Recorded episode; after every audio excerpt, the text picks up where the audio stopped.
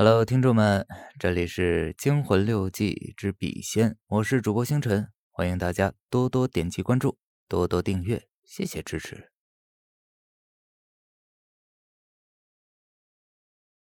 惊魂六记之笔仙》，恐怖继续。出的是什么事儿？是死了两个人吗？一男一女吗？我不敢再想下去。我们确实忘了请笔仙走，也许这是个致命的大错吧。我仍然记得袁说完了要记得把笔仙请走时的神情。但第一次，我和磊都太错愕了，因为面对一件自己根本就不相信会发生的事情，脑袋不可能会想得这么周全。即使是冷静如磊，也不可能，更不用说我了。第二次，我们却因为我的一个喷嚏，将笔仙打断惊走，根本连问题都没来得及问完。如果磊再也不能回来，是不是我就永远不能再脱身了？这个错，是不是已经无法挽回了？那天，第一次请笔仙之前，到底是谁提议的呢？来请笔仙吧。那句话是这样说的，但是谁说的呢？绝对不是我，也不是磊，因为我们连怎么请都不知道，只是听说过而已。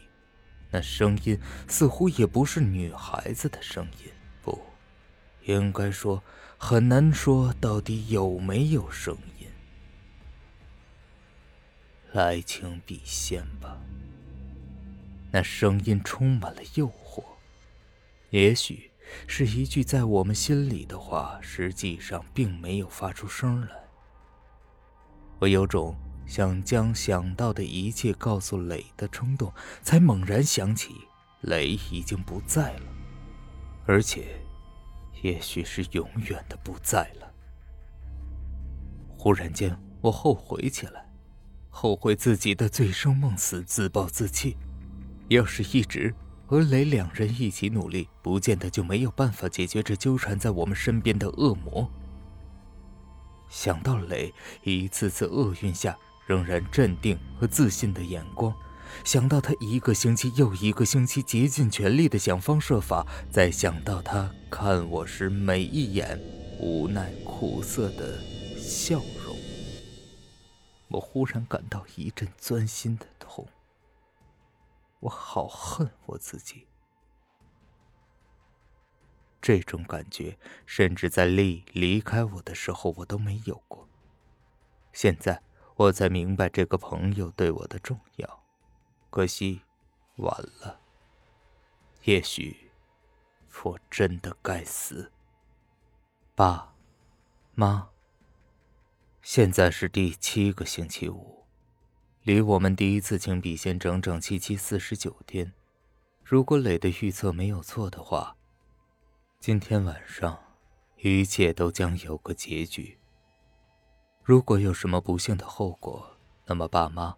请你们原谅我这个不孝的儿子，你们二位好好珍重吧。这个星期我没有出门一步，也没有再喝一口酒，我虔诚的将磊留给我的那张纸读了无数遍，直到现在我能背得上为止。我也虔诚的遵守着他说的每一句话和给我的每一点建议。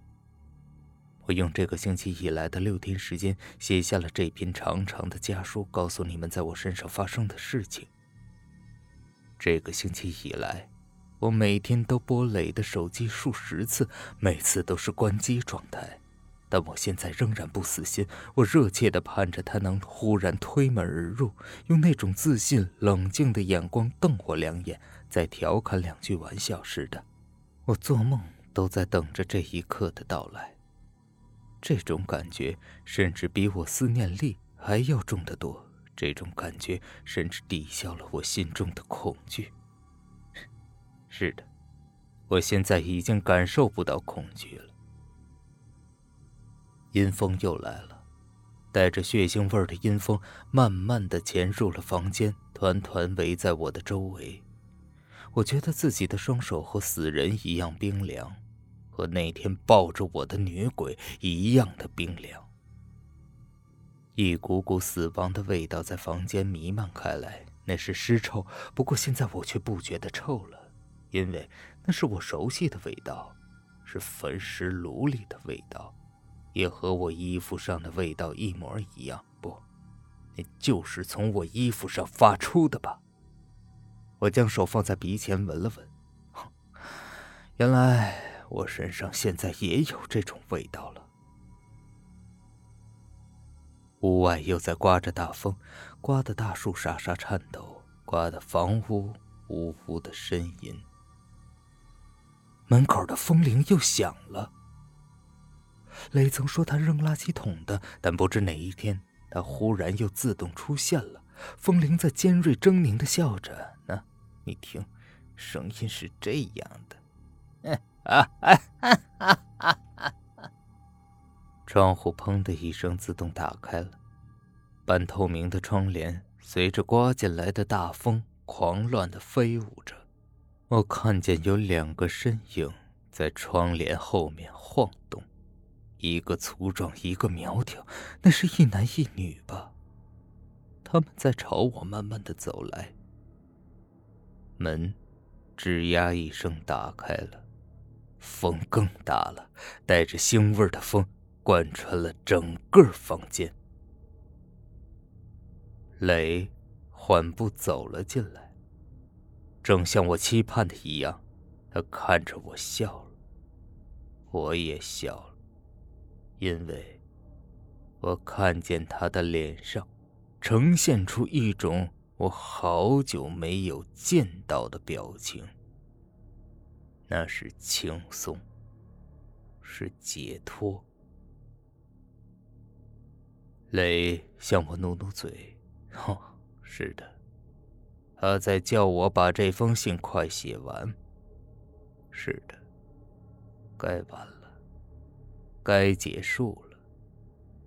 那么，就到此为止吧。子志，敬礼。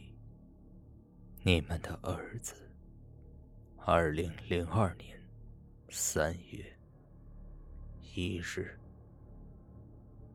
各位听众，明日起继续《惊魂六记之校园怪谈》。